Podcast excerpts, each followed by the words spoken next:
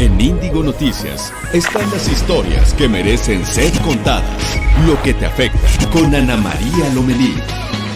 Índigo Noticias.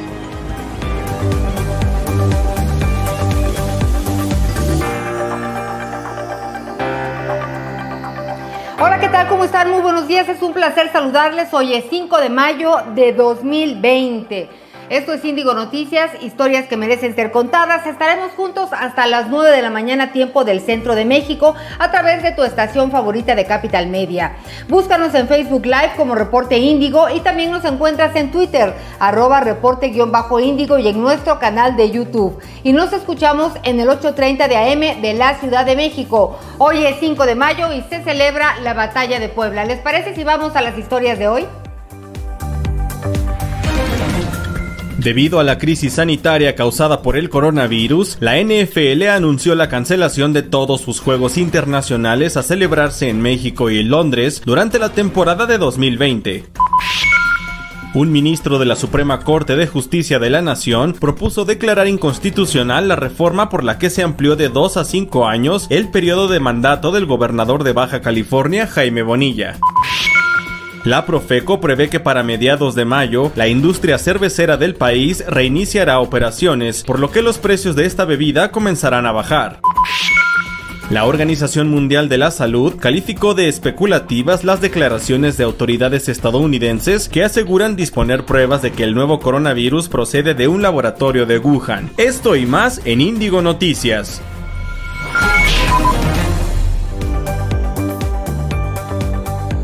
Bienvenidos, es un gusto saludarles. Gracias por acompañarnos como todos los días de 8 a 9 de la mañana en esto que es Índigo Noticias, historias que merecen ser contadas.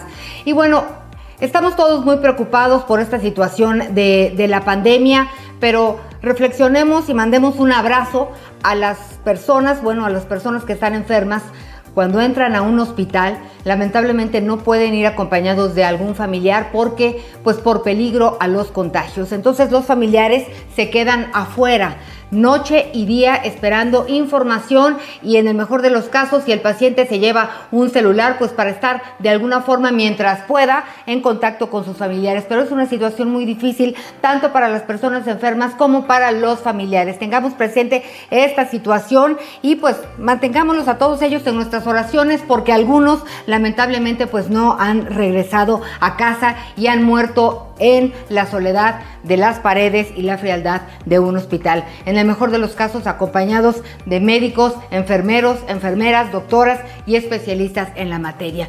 Y con esto pues les vamos a, compartir una charla que tuvimos con Chulamit Graver, psicoterapeuta, especialista en estrés postraumático y resiliencia. Ella nos hablará sobre cómo podemos lidiar durante este tiempo para salir pues de una mejor manera y sobre todo para tener salud mental en estos días. Es muy importante, eh, si es necesario, pedir ayuda, porque no es fácil el confinamiento, a ratos la convivencia se vuelve muy pesada con los familiares, las casas se hacen estrechas y chicas y todos tenemos preocupación, angustia e incertidumbre. Hay que aceptarlo, tratarlo y ver cómo empujamos para adelante, pues a nosotros mismos y también a quienes nos rodean. Hoy es Día Internacional de la Partera. Ante la contingencia por la pandemia de COVID-19, el parto natural en casa es una opción y sobre este tema platicaremos con Gabriela Cebadúa Vaqueiro. Ella es partera certificada e instructora de psicoprofilaxis y lactancia. Nuestro experto en finanzas, Yanko Abundis, nos hablará de los créditos de nómina, nos dirá cómo usarlos, ya que puede resolver pues alguno de los problemas económicos a corto plazo. Y recuerde que estamos a la orden en arroba Anita Lomelí y este es el teléfono de WhatsApp 5572 48 51 58. Muchas gracias por estar con nosotros. Vámonos de lleno a la información. En el país sigue en aumento las cifras relacionadas con el coronavirus. El número de personas muertas llegó a 2.271. En 24 horas fallecieron 117 personas. Los casos confirmados acumulados suman 24.905. Los casos activos ascienden a 6.696. En las últimas horas se registraron 1.434 nuevos casos de coronavirus. De los casos confirmados acumulados, la Ciudad de México reporta 6.785, el Estado de México 4.202, Baja California 1.808 y Tabasco 1.247. De repente hablar de tantas cifras pues hace que nos perdamos y eh, pues no entendamos de qué está pasando pero las cifras son para recordarnos que lamentablemente el aumento de contagios y de las personas que pierden la vida está aumentando a un paso acelerado. Por eso es importante que en las medidas de sus posibilidades, si puede, quédese en casa. Se ha dicho hasta el cansancio que esta semana y la que viene son muy complicadas en cuanto a brotes de contagios. Llegó a la Ciudad de México el noveno avión con insumos médicos provenientes de China para combatir el coronavirus. Trajo un cargamento de 137.200 gogles. En la Ciudad de México se anunció que a partir de mañana se habilitarán nuevos espacios en cuatro hospitales para atender casos de coronavirus. Claudia Sheinbaum, jefa de gobierno, dijo que solo una parte de los hospitales Rubén Leñero, General de Iztapalapa y Balbuena y Choco será destinada para atender a los pacientes con COVID-19. Informó que la Marina y el Ejército ayudarán con 140 camas de hospitalización y dos centros de aislamiento que estarán ubicados cerca del aeropuerto de la Ciudad de México y de la Universidad Naval en Coyoacán. También se dio a conocer que el gobierno capitalino ayudará a las personas a que tengan, bueno, que tengan complicaciones en la cremación de los cuerpos de sus familiares fallecidos por COVID-19 y les dará el servicio gratuito. Ayer estaba yo platicando con, con una persona que lamentablemente perdió a un ser querido, este, y pues durante el tiempo que duró eh, la cremación, como unas dos horas, dos horas y media, pues vio pasar a seis personas más para que también pues cremaran sus cuerpos. Es una situación muy complicada y pues estaremos buscando información en relación a las agencias funerarias, cuál es el protocolo que están llevando a cabo, pero desde luego pues todos los enfermos y por supuesto las personas que pasen a mejor vida, que pierdan la vida, merecen respeto y dignidad. Los interesados serán asesorados en el número de emergencias 911. Esto en relación también con eh, las complicaciones que haya cuando alguien fallezca. Recuerden que pues el 911 pues también se aceptan denuncias en cuanto a maltrato familiar y violencia de género, pero están asesorando en el tema de las agencias funerarias. México aportará a la colecta mundial que impulsa la Comisión Europea para crear un fondo de 7.500 millones de euros para desarrollar una vacuna y tratamiento contra el COVID-19. Marcelo Ebrard, secretario de Relaciones Exteriores, no reveló el monto que nuestro país estaría aportando. Dijo que esto permitirá asegurar el acceso a todos los equipos y vacunas que se necesiten. A través de Twitter, la presidenta de la Comisión Europea, Ursula von der Leyen, dio a conocer que se logró la meta y agradeció la respuesta del mundo, ya que es una gran oportunidad para vencer a la pandemia unidos. Por otro lado, Irma Heréndira Sandoval, titular de la Función Pública, informó que se inició un expediente de investigación en torno a la compra de ventiladores con sobreprecio por parte de la delegación del IMSS en Hidalgo a la empresa Cyber Robotics. Solutions, propiedad de León Manuel Bartlett, hijo de Manuel Bartlett, titular de la Comisión Federal de Electricidad. En un comunicado, la secretaria, la secretaria aseguró que en la actual contingencia para la función pública es una prioridad de las actuaciones de las dependencias y entidades, además de legales, pues que sean morales. Y sobre este mismo tema, Claudia Sheinbaum, jefa de gobierno, indicó que la Contraloría investigará si ha habido posibles irregularidades en la compra de ventiladores en la Ciudad de México. Dijo que si algún funcionario se quiso pasar de vivo, se aplicará todo el peso de la ley. No entiendo por qué no hacen estas investigaciones antes de hacer contratos y lo hacen ahora después que hay escándalos. Y bueno, pues México se encuentra en la etapa más difícil de la pandemia. Es la semana en donde se prevé el mayor número de contagios, como ya le comentábamos, y también, por lo tanto, de personas que mueran, lo que ha llevado tanto al gobierno federal como a los gobernadores a incrementar las medidas para frenar la propagación de COVID-19 y poder atender a los enfermos. Para hablar sobre este tema, tema de Portada en Reporte Índigo, está con nosotros Eduardo Santillán. Muy buenos días, Eduardo. Ernesto, Hola, Ernesto Santillán. Hola María, buenos días. Eh, así es, el día de hoy publicamos la portada titulada Hora Cero. Eh, precisamente por, por la coyuntura, la fecha en la que nos encontramos, a partir del día de mañana podría decirse que de manera oficial no es que por un día más, un día menos eh, mucho la situación, pero a partir de mañana es eh, la fecha en la que se tiene contemplada que empieza eh, la mayor cantidad de contagios y muertes, o sea, la etapa más, más grave de, de la pandemia en México. Y pues eh, algunas de las acciones más, eh, que más significativas para, para combatir esta, esta enfermedad o el virus eh, del, del, del COVID-19 eh, eh, se, han, llevado a cabo de manera reciente, entre ellas, pues como hemos visto, la habilitación del autódromo Hermanos Rodríguez para poder atender más, más pacientes. El día de ayer eh, comenzaron a utilizar los pinos también eh, para como, como un albergue para personal de salud médico. Este, el Centro City Banamex, otro de las otros lugares que también se ha adaptado. Eh, y bueno, y cabe destacar también eh, el plan DN3 eh, del Ejército y el plan Marina. Eh, aquí nada más comentar que el ejército va a ser el encargado básicamente de estar atendiendo a los pacientes, a la población, a, a los médicos, a todos ellos. Eh, se les dio la orden de que todos sus hospitales eh, se convirtieran para, para ahora sí que atender a personas infectadas por, por COVID. Y, y, la Marina pues estará encargado más bien de la distribución del equipo, de la reparación del equipo y en esta ocasión hasta de crear equipo, o sea, mascarillas, batas, todo ya que ellos tienen una fábrica. Eh, por último, nada más, eh, señalar que Gobernación, eh, ante las medidas que también se están tomando en algunos estados, en algunas entidades del país, y la severidad de las mismas, pidió de favor no hacer uso de del derecho penal para sancionar a quienes no cumplan con, con las normas eh, emitidas para, para la contingencia, ¿no? Para evitar que, que se siga propagando el virus. Eh, eso sería todo en portada. Muchas gracias. Muchísimas gracias a ti también. Eh, y pues bueno, la verdad es que hay que estar muy pendiente de, de todo lo que sucede con los expertos, porque estaba escuchando, me parece que hace hace una media hora, unos una hora máximo, llegó un vuelo procedente de Estados Unidos y traía ventiladores al aeropuerto de Toluca, en el Estado de México. Los ventiladores son fundamentales para, para el tratamiento de, de COVID-19, pero también es muy importante saber los especialistas que están que están colocando estos respiradores, porque prácticamente hay que hacer un agujero abajo de la garganta y pues es un tubo que atraviesa pues una parte importante de, del cuerpo, de nuestro tórax. Entonces, eh, es muy importante, no sé si hay tantos expertos en, en nuestro país como, como enfermos que requieran ser intubados. Y bueno, quería comentarle, eh, ¿sí me despedí, sí me despedí de Ernesto Santillán? Eh, ¿sí, me despedí, ¿Sí me despedí de Ernesto Santillán? Sí. Sí, sí, sí, sí, sí.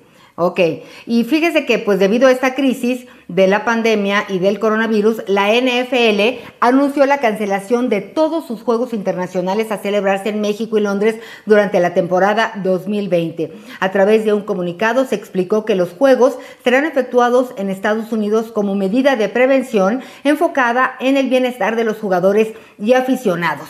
Se espera que los juegos en el extranjero se reanuden en el 2021, ojalá, y para este año pues en la Ciudad de México pues ya se esperaba un juego, el juego de los Cardenales de Arizona en la cancha del Estadio Azteca y bueno, por lo pronto pues todo, todo ha sido cancelado. La verdad es que...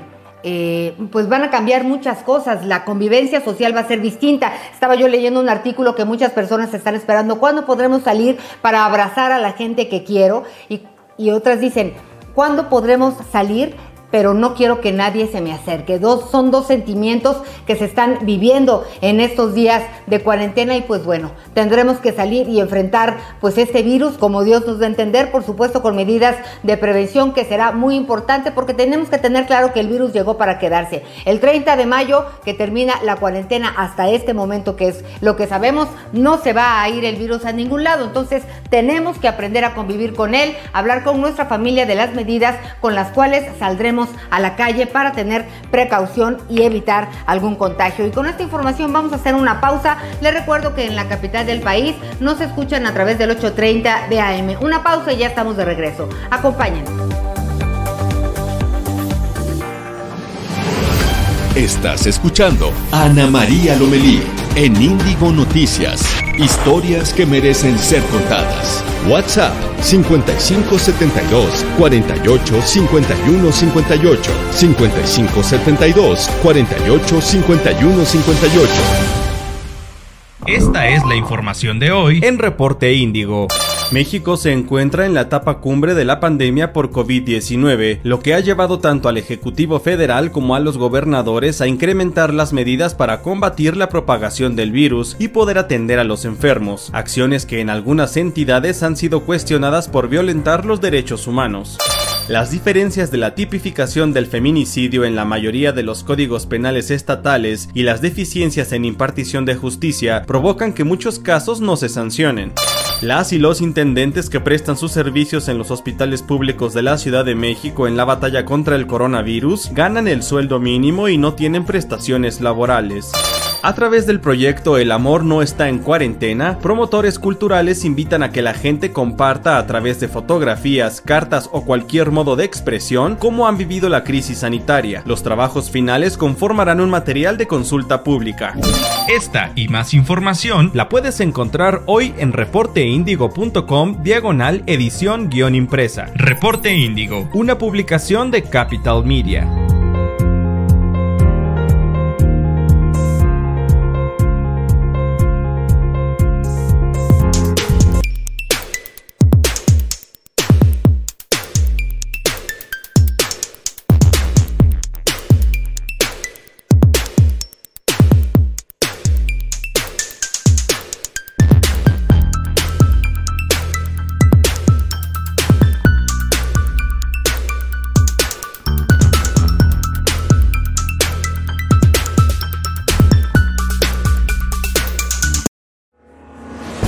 Estás escuchando Ana María Lomelí en Índigo Noticias. Historias que merecen ser contadas.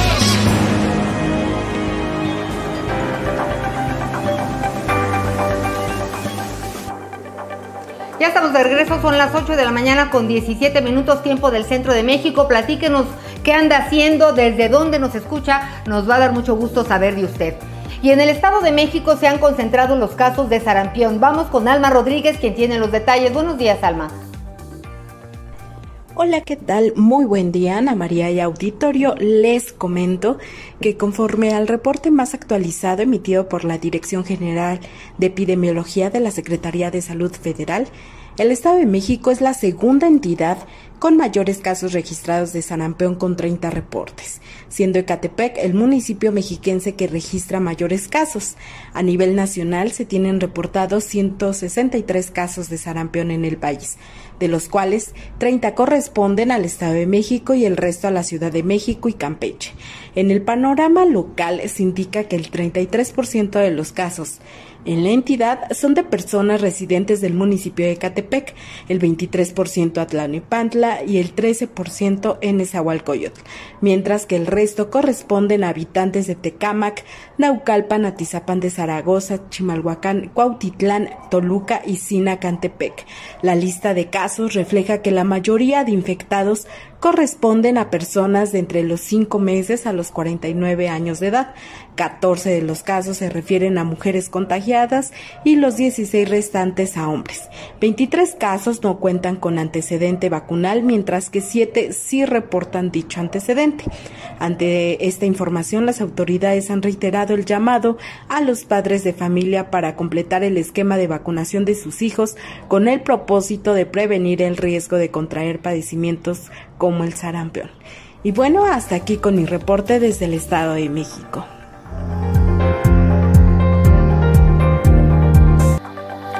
Tan desesperados que estamos por encontrar la vacuna de coronavirus y teniendo la del sarampión hay quien no se vacuna. Es importante vacunarse. Y en Playa del Carmen, Quintana Roo, advierte la policía que debido al aislamiento en casa podría aumentar el consumo de marihuana y de alcohol. Vamos con Silvia Reyes. Buenos días, Silvia. ¿Qué tal Ana María? Muy buenos días. Te comento que el encierro y hacinamiento ocasionado por la emergencia sanitaria del COVID-19 puede ser factor de aumento en el consumo de marihuana y alcohol en Playa del Carmen, de acuerdo al Centro de Integración Juvenil y Reportes Ciudadanos a la Policía Municipal Preventiva. De acuerdo a Dominique Torres Reynoso, directora de dicha institución en la ciudad, el confinamiento genera ansiedad y estrés que algunas personas quieren amortiguar consumiendo marihuana o alcohol, cayendo en riesgo de empeorar su situación emocional, aumentando las cantidades diarias que regularmente tenían.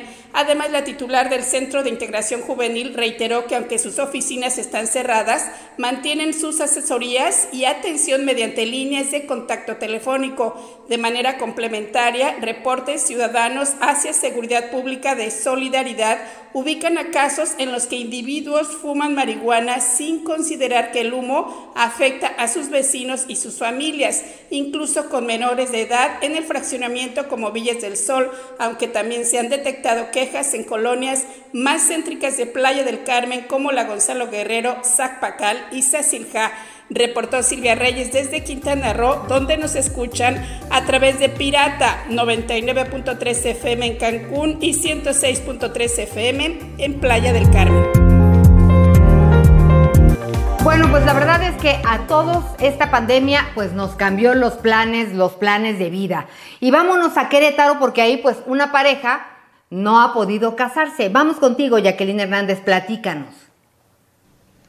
Muy buenos días, Anita. Te comparto esta historia en Querétaro, el amor en tiempos de COVID-19. Patricia y Víctor posponen dos veces la fecha de su boda y comenzó con la ilusión de toda pareja enamorada es llegar al altar en un día soleado con los seres queridos y un escenario inolvidable. Patricia y Víctor comenzaron en junio del 2019 a planear su boda. Decididos, eligieron Querétaro como el escenario perfecto para unir sus vidas. La fecha, el 18 de abril, justo cuando cumplían tres años de novios, pero el mundo giraba y los casos de COVID-19 cada vez avanzaban más. Estuvimos buscando varias fechas disponibles, ¿no? O sea, yo les dije, bueno, como en las noticias se escuchaba que la cuarentena terminaba el 18 de abril, entonces dije, ese fin de semana que yo me caso termina la cuarentena, pero pues nadie va a venir a mi boda. Dije, pues ya después de abril, que sea a partir de junio en adelante. Pero jamás imaginaron que su historia de amor y planeación tendría grandes cambios. En este 2020 apareció el coronavirus COVID-19, una de las pandemias más catastróficas del último siglo. Y la primera fecha que encontramos donde todos nuestros proveedores podían era el 13 de junio. Para ese entonces yo estaba viendo este si podía hacer la boda en una fecha donde no lloviera, donde no hubiera huracán y todo eso. Afortunadamente, los proveedores respetaron los contratos. La única condición que les pusieron es que la fecha que eligieran estuviera libre. Nada más cambiamos la ceremonia al 13, la fiesta pues, al 13 de junio. Teníamos como plan si casarnos por la iglesia el 18 de abril. Pero a mí me hablan de la parroquia y me dicen, no se va a poder hacer de esa forma porque ya no tenemos permitido hacer celebraciones. Mm. Entonces yo te recomiendo que si ya moviste tu fiesta, movas también la misa. Para Patti, lo importante es ya casarse. Ya está de más la fiesta. Lo único que quiere es ya estar casada con su prometido, informó Jacqueline Hernández desde Querétaro.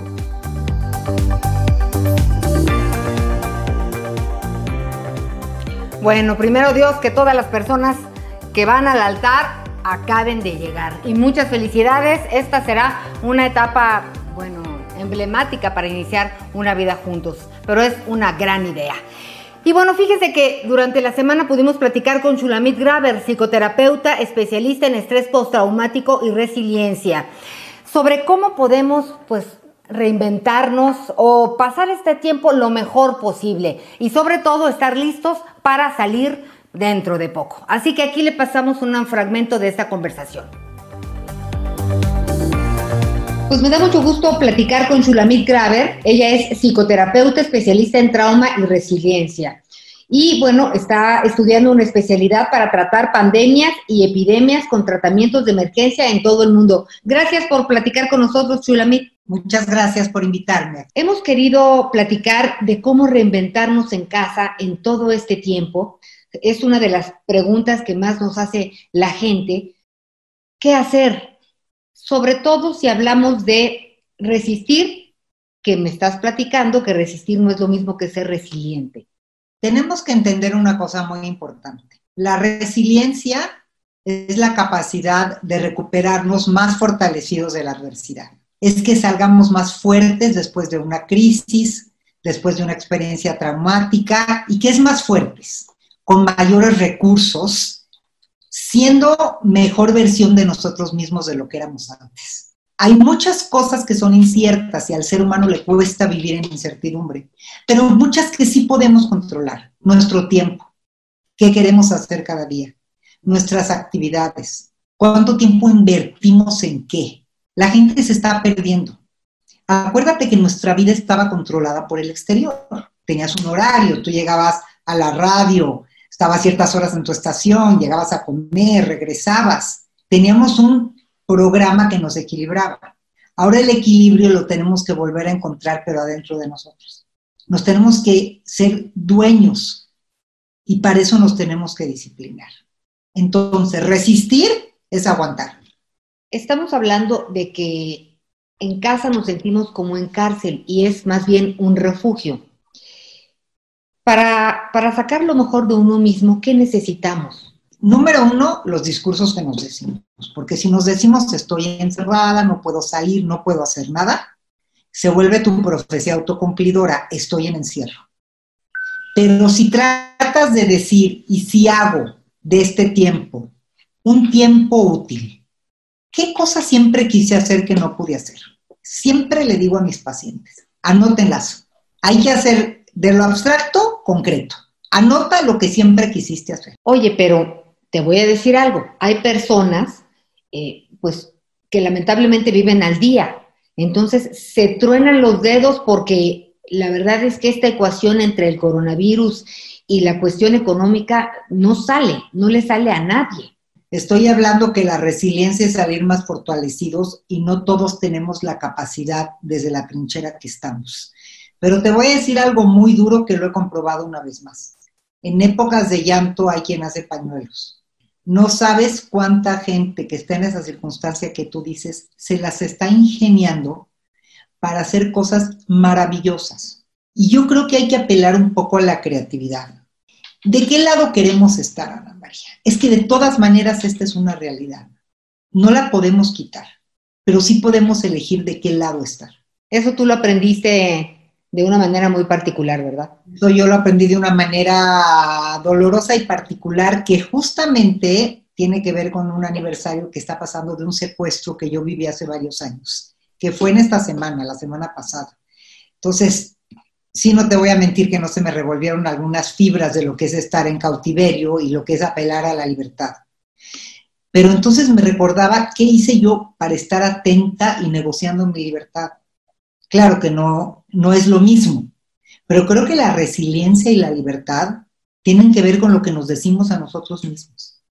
¿Con qué nos quedamos? ¿Cuál es la una receta para poder pasar este tiempo, sacar lo mejor de nosotros y salir adelante.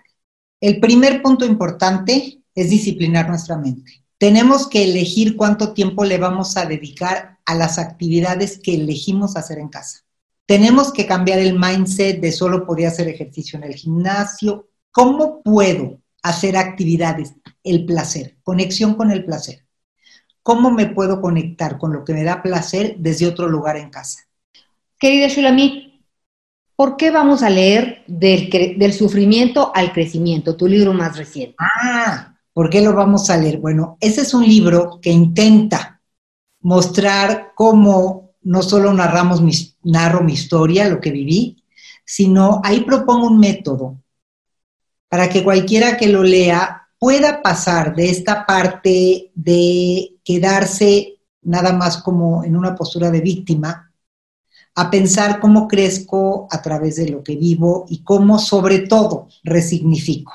¿Qué vamos a decir de esto que vivimos? ¿Qué mensaje queremos, Ana María, que escuchen tus hijos y tus nietos de esta pandemia? ¿Qué, qué quieres que sepan? ¿Que fue una tragedia? ¿Que fue algo terrible? ¿O que fue algo difícil, pero que por otro lado te enseñó, te dio recursos? ¿Qué mensaje quieres dejar tú de esto? Shulamit, pues son muchos los temas que platicar contigo, te vamos a dar lata. Muchísimas gracias. Mucho gusto todo lo que puede estar con ustedes. Es un tema muy amplio lo que es la resiliencia, pero podemos concluir diciendo que resistir es aguantar, me jodo, aguanto. ser resilientes, salir más fortalecidos de esto. Y creo que lo podemos ver. Primero Dios, así será. Muchísimas gracias. A ti, Ana María. Un abrazo cariñoso. Yo también un abrazo y muchas gracias. Muchas gracias.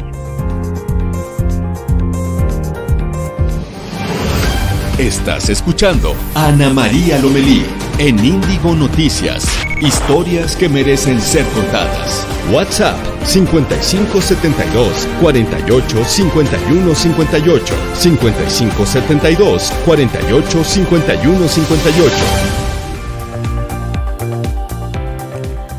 Bueno, pues me da gusto saludarlos. Estamos en una pausa en nuestra transmisión eh, de radio y de streaming, pero estamos en streaming.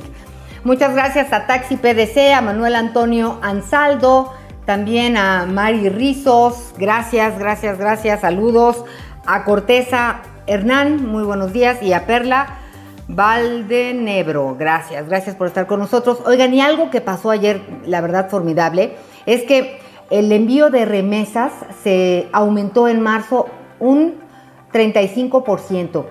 Estamos hablando de que enviaron nuestros paisanos casi 100 mil millones de pesos, esto en marzo, alrededor de 10 millones de envíos.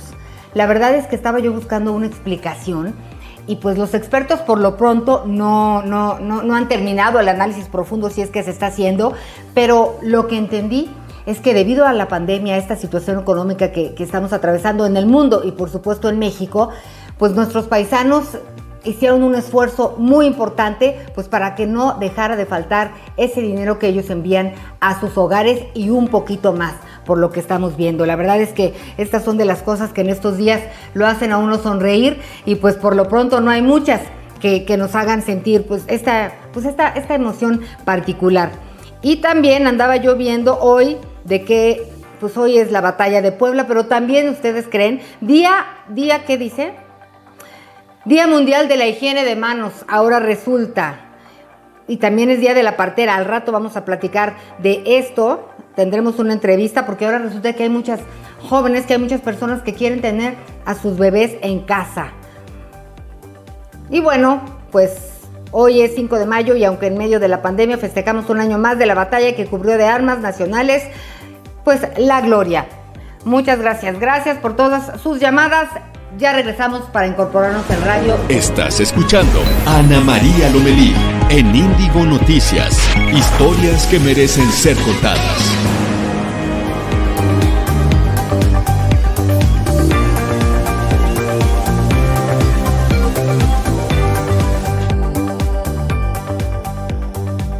Son las 8 de la mañana con 32 minutos, tiempo del centro de México. Es momento de ir a Palacio Nacional contigo, Noemí Gutiérrez, a la conferencia matutina del presidente Andrés Manuel López Obrador. Buenos días. Hola, muy buenos días. Pues comentarte que al conmemorarse este 5 de mayo la batalla de Puebla, pues el presidente Andrés Manuel López Obrador destacó que pese a la pandemia del coronavirus aumentaron las remesas que envían los connacionales de Estados Unidos a sus familiares, ya que en marzo ascendió a cuatro mil millones de dólares. Expresó que ese apoyo sí se ve. Dijo que también se recuerda a los que han luchado por la independencia, la libertad y la democracia señaló que los paisanos están enviando a sus familiares casi 100 mil millones de pesos, alrededor de 10 millones de envíos, en promedio 380 dólares por cada una de las familias, es decir, unos 9 mil millones, unos 9 mil pesos para 10 millones de beneficiarios. Es por ello que comprometió que su gobierno también mensualmente entregará esos 100 mil millones de pesos vía programas sociales y créditos. En tanto que Hugo López Gatel, subsecretario de Prevención y Promoción de la Salud, aseguró que con las medidas preventivas implementadas, implementadas durante la pandemia del coronavirus, en el país se está aplanando la curva de contagio aseveró que ahora es más lenta la transmisión, por lo que se redujo el contagio entre 60 y 70%. Afirmó que en estos días, que son los más críticos de la pandemia, pues es prioritario quedarse en casa, sobre todo en las zonas urbanas donde se prevé que este contagio sea mayor. Señaló que a nivel nacional se tiene una disponibilidad de camas para atender a enfermos de COVID de 69%, ya que solo se ha utilizado el 31%. En tanto que el canciller Marcelo Ebrard informó que esta mañana aterrizó en el aeropuerto de Toluca, proveniente de Estados Unidos, un avión con 211 ventiladores. Dijo que 189 son para el INSABI y 22 para la Marina. Ahí destacó que esta acción fue posible por el apoyo del presidente de Estados Unidos, Donald Trump. Y ya en otro tema te comento que el presidente López Obrador señaló que hasta el momento no hay elementos para que se pueda iniciar una investigación contra el exmandatario Felipe Calderón. Sin embargo, dijo que en caso que en, el juicio que se le lleve en Estados Unidos contra Genaro García Luna se implica al expresidente, pues ya sería otra cosa. Incluso dijo que si Estados Unidos le solicita información con base en los convenios que se han firmado, pues harían llegar estos datos. Sin embargo, opinó que está en el debate el expresidente Felipe Calderón porque en uso de sus derechos pues está participando abiertamente en política. Ana María Auditorio, pues parte de los temas que se han abordado hoy en el Salón Tesorería de Palacio Nacional. Gracias, gracias Noemí Gutiérrez por esta información. Y durante el confinamiento de coronavirus siguen en aumento los feminicidios en el país. Y un tema delicado es que este delito aún no ha sido homologado. Laura Islas con la información. Buen día. Hola Anita, muy buenos días. Te comento que los casos de feminicidios cometidos en medio de la pandemia por coronavirus, así como el incremento en las llamadas de emergencias de mujeres que denuncian ser víctimas de violencia mientras están confinadas en sus casas, exhibe la necesidad que existe para que haya una homologación del tipo penal del delito de feminicidio, ya que aunque el Código Penal Federal lo define como privar de la vida a una mujer por razones de género y establece por este delito penas que van desde los 40 a los 60 años, cada estado del país tiene su propia tipificación y sus propias sentencias, que pueden ir de los 20 a los 70 años de acuerdo a su código penal local. Por ello, especialistas han propuesto que exista un tipo penal único sobre su definición y sus penas ya que la falta de armonización y las deficiencias en el sistema de justicia han permitido que muchos responsables de estos crímenes estén impunes. Para más información sobre este tema, invitamos a nuestros radioescuchas a consultar nuestra página web que es reportaindigo.com y volvemos contigo al estudio, Anita. Muy buenos días.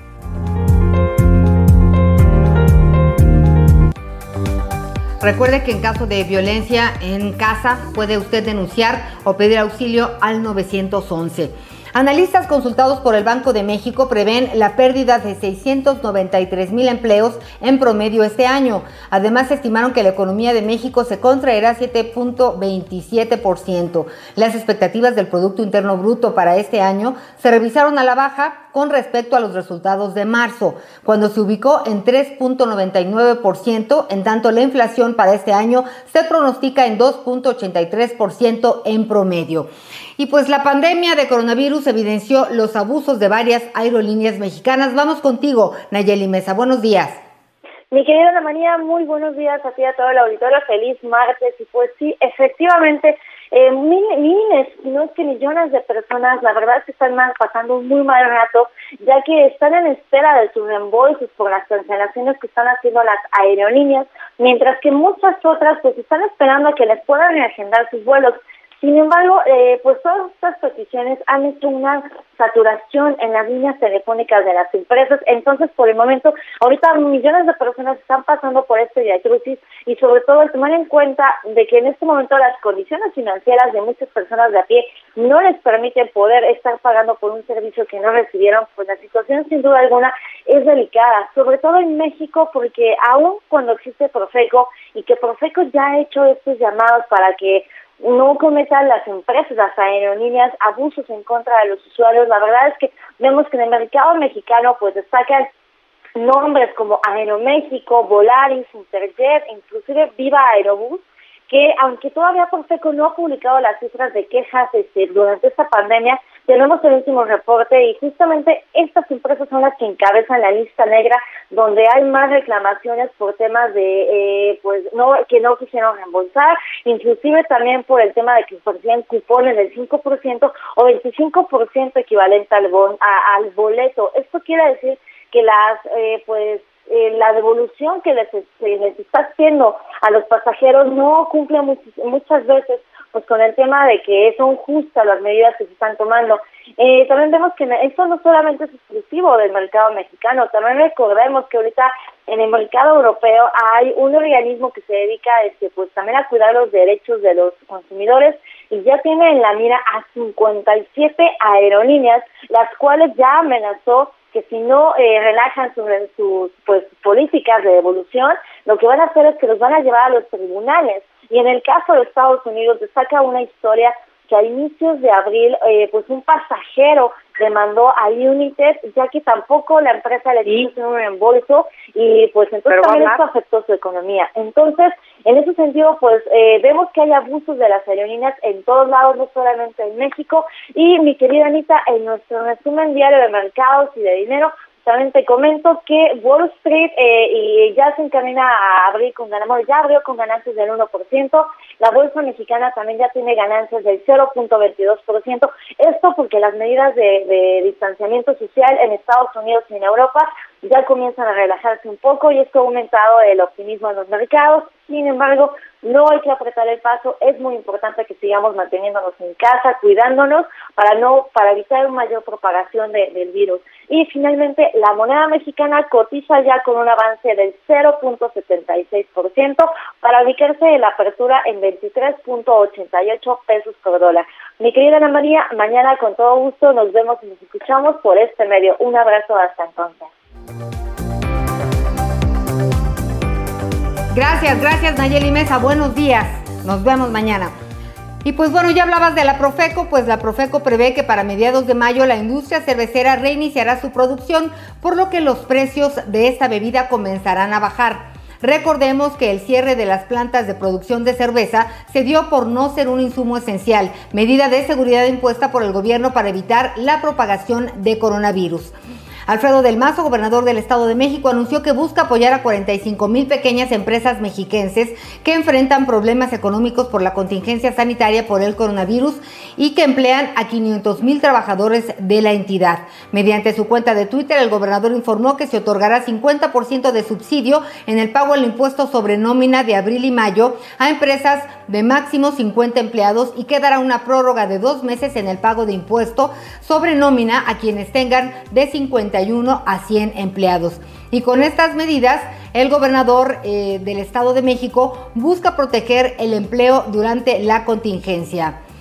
Y bueno, déjenme platicarles que la Organización de las Naciones Unidas declaró el 5 de mayo como el Día Internacional de la Partera con la intención de resaltar que estas mujeres tienen muchos recursos, habilidades y conocimientos básicos y complejos basados en el respeto a la integridad de la mujer. Y la verdad es que me da mucho gusto saludar en este momento a Gabriela Cebadúa, partera certificada e instructora de psicoprofilaxis y lactancia. Y te agradezco muchísimo, Gabriela, que nos tomes la llamada, porque sabemos que acabas de recibir a un bebé ahorita cerca de las siete y media de la mañana. Buenos días. Buenos días, ¿cómo estás? Pues aquí feliz. ya me imagino, ya me ¿cuántos bebés has recibido? 1446 con el del día de hoy. ¿1446? Sí. Ay, qué bárbaros. La verdad, ¿cuántos años eh, trabajando como partera? 17 años. 17. ¿Cómo, de, ¿Cómo nos platicarías o cómo nos explicarías qué es una partera hoy en el siglo XXI? Híjoles, este es todo un reto porque la gente desconoce que en la Ciudad de México hay parteras, creen que nada más atendemos en lugares y poblados donde no hay médicos, pero sin embargo desde el 2009 la Secretaría de Salud empezó a buscar todas las parteras tradicionales, profesionales, para hacer que precisamente la atención del parto de bajo riesgo se pudiera llevar a cabo. Y entonces es como ya estamos tomando más este interés por la gente. Además, por ejemplo, ahorita la gente no quiere ir al hospital por lo de la pandemia, entonces nos está buscando más a nosotros, ¿no? Claro. Oye, pero una pregunta. Eh, me parece que estos métodos naturales para, para que nazcan los bebés son importantes, pero ¿en qué momento se decide que puede dar a luz en casa este, y las complicaciones? ¿Qué hacer con este tema?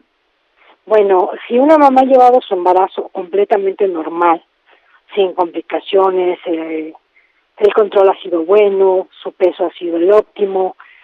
Eh, se decide justo en el último momento en caso de que el bebé no bajara, ya con dilatación completa.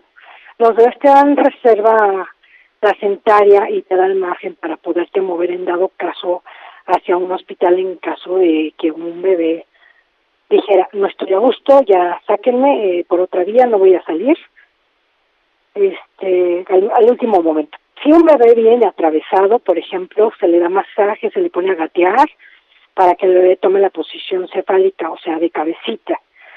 Si una mamá está empezando a tener diabetes gestacional, este, vamos a cuidarle la dieta, ayudarle a que cambie su forma de comer para que los niveles de azúcar bajen. Si la mamá tiene hipertensión, lo mismo, cambiarle la dieta, darle ciertos alimentos ricos en calcio, vitamina C, para que precisamente la bomba sodio-potasio pueda regularse y la presión baje.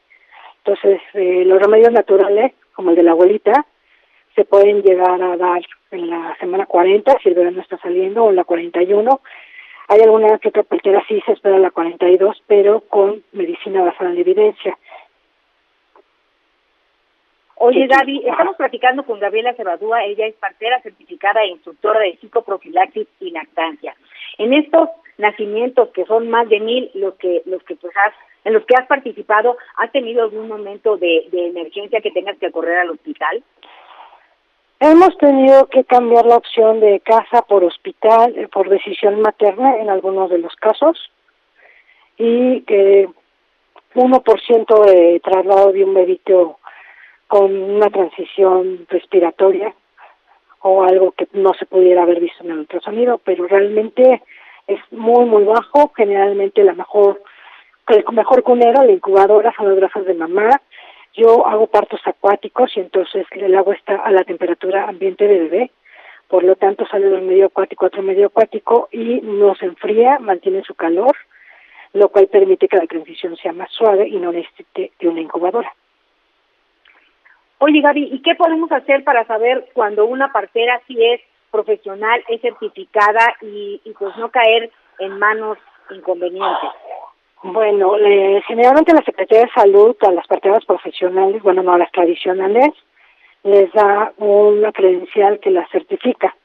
Las parteras profesionales, bueno, yo llegué a ser certificada por la Secretaría de Salud como partera tradicional, en la actualidad soy ya partera profesional y mi cédula profesional avala mi, mi trabajo y además que puedan enseñarles el comprobante que es el certificado de nacimiento que te lo otorga la Secretaría de Salud precisamente a las que comprueban que están capacitadas.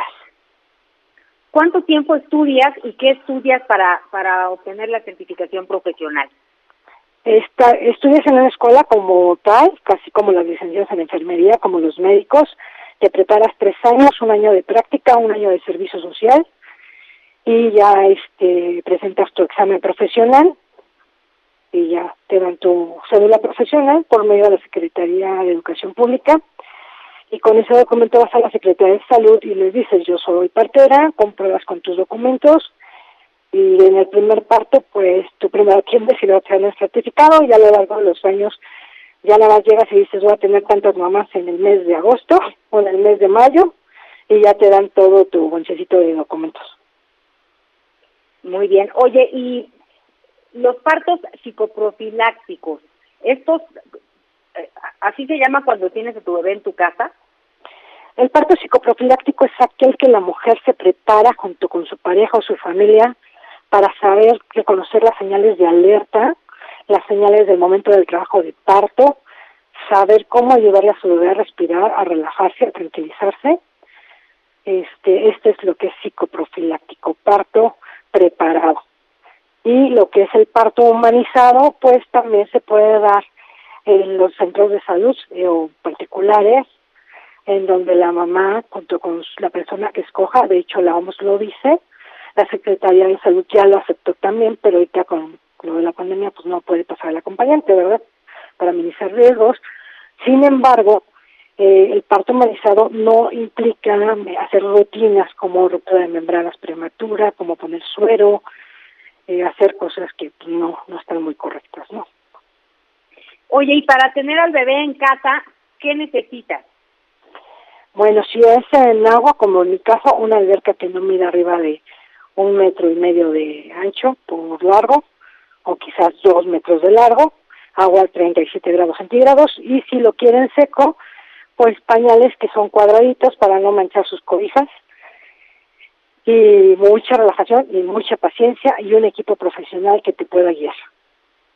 Pues Gabriela Cebadúa, partera certificada e instructora de psicoprofilaxis y lactancia, muchas felicidades, hoy es Día de la Partera, reconocemos esta gran labor, este gran trabajo y pues estaremos platicando en los días que vienen porque seguramente muchas mamás tendrán interés en pues dar a luz y tener a su bebé de esta forma. Gracias Gabriela. A ustedes, hasta luego, gracias.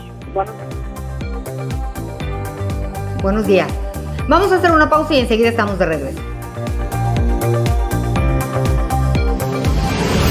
Estás escuchando Ana María Lomelí en Índigo Noticias. Historias que merecen ser contadas. WhatsApp 5572 48 51 58 5572 48 51 58. El mexicano Isaac Alarcón intentará quedarse como parte del roster de los Vaqueros de Dallas. El jugador de los Borregos manifiesta que su trabajo hablará cuando se presente a las prácticas este, bien contento, bien agradecido con Dios, mi familia y yo bien emocionados por esta nueva etapa que viene. Entonces, pues imagínate cómo nos vamos a sentir. Representar a tu país te lo tienes que tomar en serio y pues yo lo quiero hacer de la mejor manera, ¿no? Quiero que pues todos los demás se sientan orgullosos de que México puede estar ahí y es lo que yo quiero hacer, que se den cuenta que México tiene el talento para estar ahí. La línea ofensiva de los Cowboys tiene, tuvo el año pasado tres Pro Bowlers, entonces yo la considero la mejor línea ofensiva del país. Y pues, ¿qué te puedo decir? Les quiero aprender todo. Pegarme, les quiero estar ahí con ellos y, y aprenderles, pues por algo son los mejores, ¿no? No he la oportunidad de entrenar con ellos, pero me imagino que la exigencia iba a estar y el reto también. Siento que lo que tienen que empezar a hacer los equipos es invertirle más a sus programas, este, en sus gimnasios, sus comidas, sus becas. Es lo que puede hacer para que una atleta se empiece a desarrollar mejor. Yo tengo compañeros que estuvieron conmigo entrenando, que ahorita están en la LFA. Tengo ex coaches que ahorita están en la LFA y para mí son pues gente de alto nivel. Yo competí con ellos y sinceramente la competencia estaba buena. Entonces yo he visto cómo ha ido creciendo más la liga, se le está empezando a invertir más y yo creo que poco a poco vamos a empezar a tener un mejor fútbol profesional aquí en México.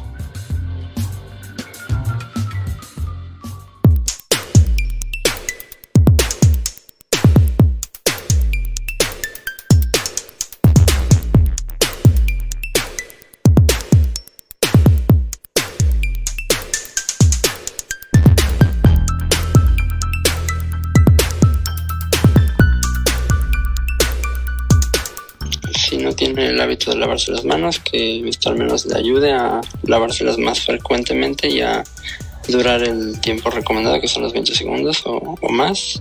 Y en sí sería para crear el hábito de lavarse las manos, ya cuando tenga el hábito, pues ya no es necesario usar la aplicación. Estás escuchando Ana María Lomelí en Índigo Noticias. Historias que merecen ser contadas.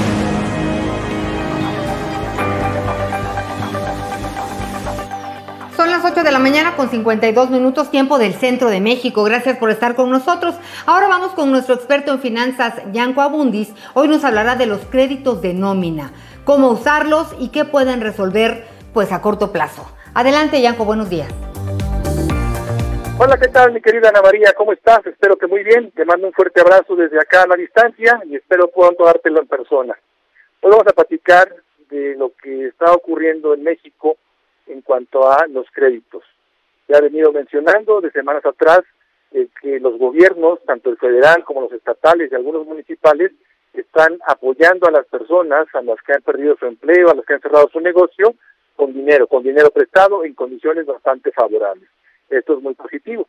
Y también hay que decir que las instituciones financieras pues nos han dado ventajas para poder pagar tres o cuatro meses después, medio año, no nos van a cobrar intereses moratorios, en fin, este apoyo realmente ha sido muy solidario. Y quiero hablar el día de hoy de un crédito que es el de nómina.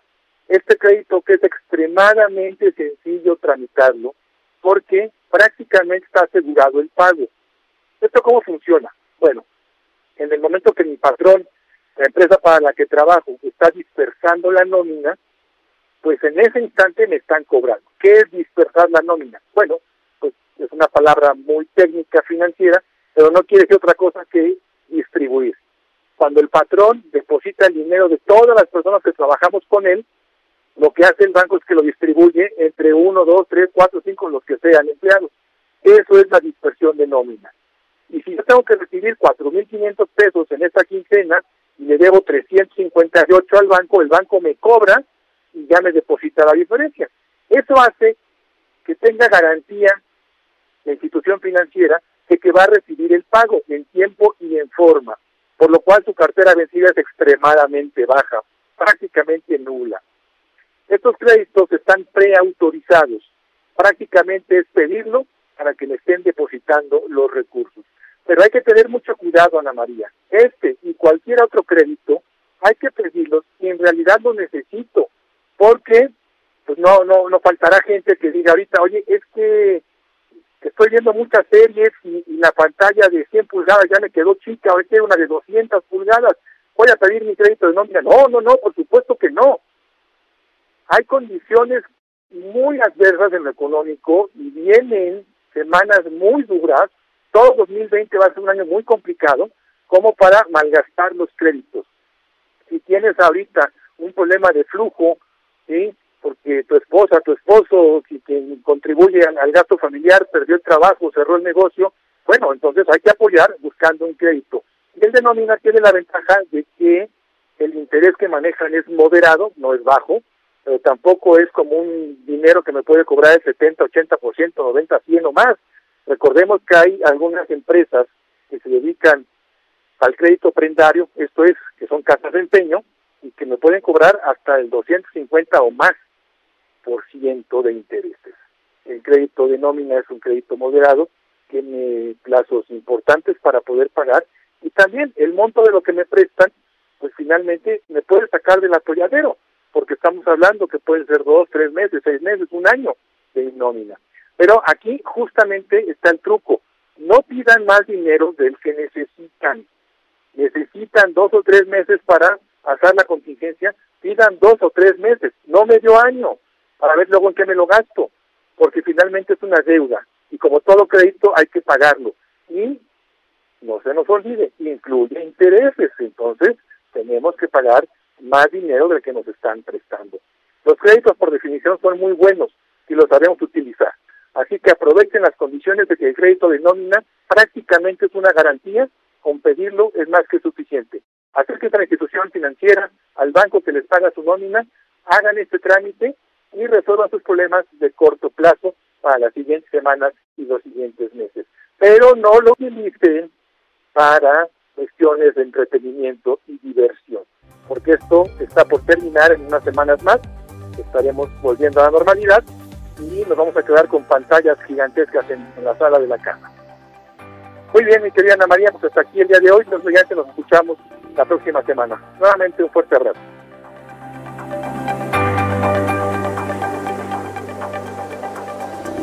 Gracias, querido Yanko Abundis. La verdad es muy importante. Sí podemos organizarnos. Hay formas de, de, tener crédito, pero al final de cuentas tendremos que pagar todas las deudas. Muchas gracias y un abrazo para ti también. Y bueno, pues aquí dice, hola Ana María Lomelí, un saludo desde Querétaro, que tengas un excelente día, eh, Dios los bendiga siempre, ok, gracias. Lucía, un fuerte abrazo, ella nos, nos escribió por el chat de WhatsApp. Y saludos desde las oficinas centrales de Capital FM Tepic, gracias, muchas gracias, saludos a todos los compañeros que andan por ahí. Y bueno, esto es Índigo Noticias, historias que merecen ser contadas, nos vemos mañana en punto de las 8 de la mañana, gracias por acompañarnos, feliz martes y buenos días.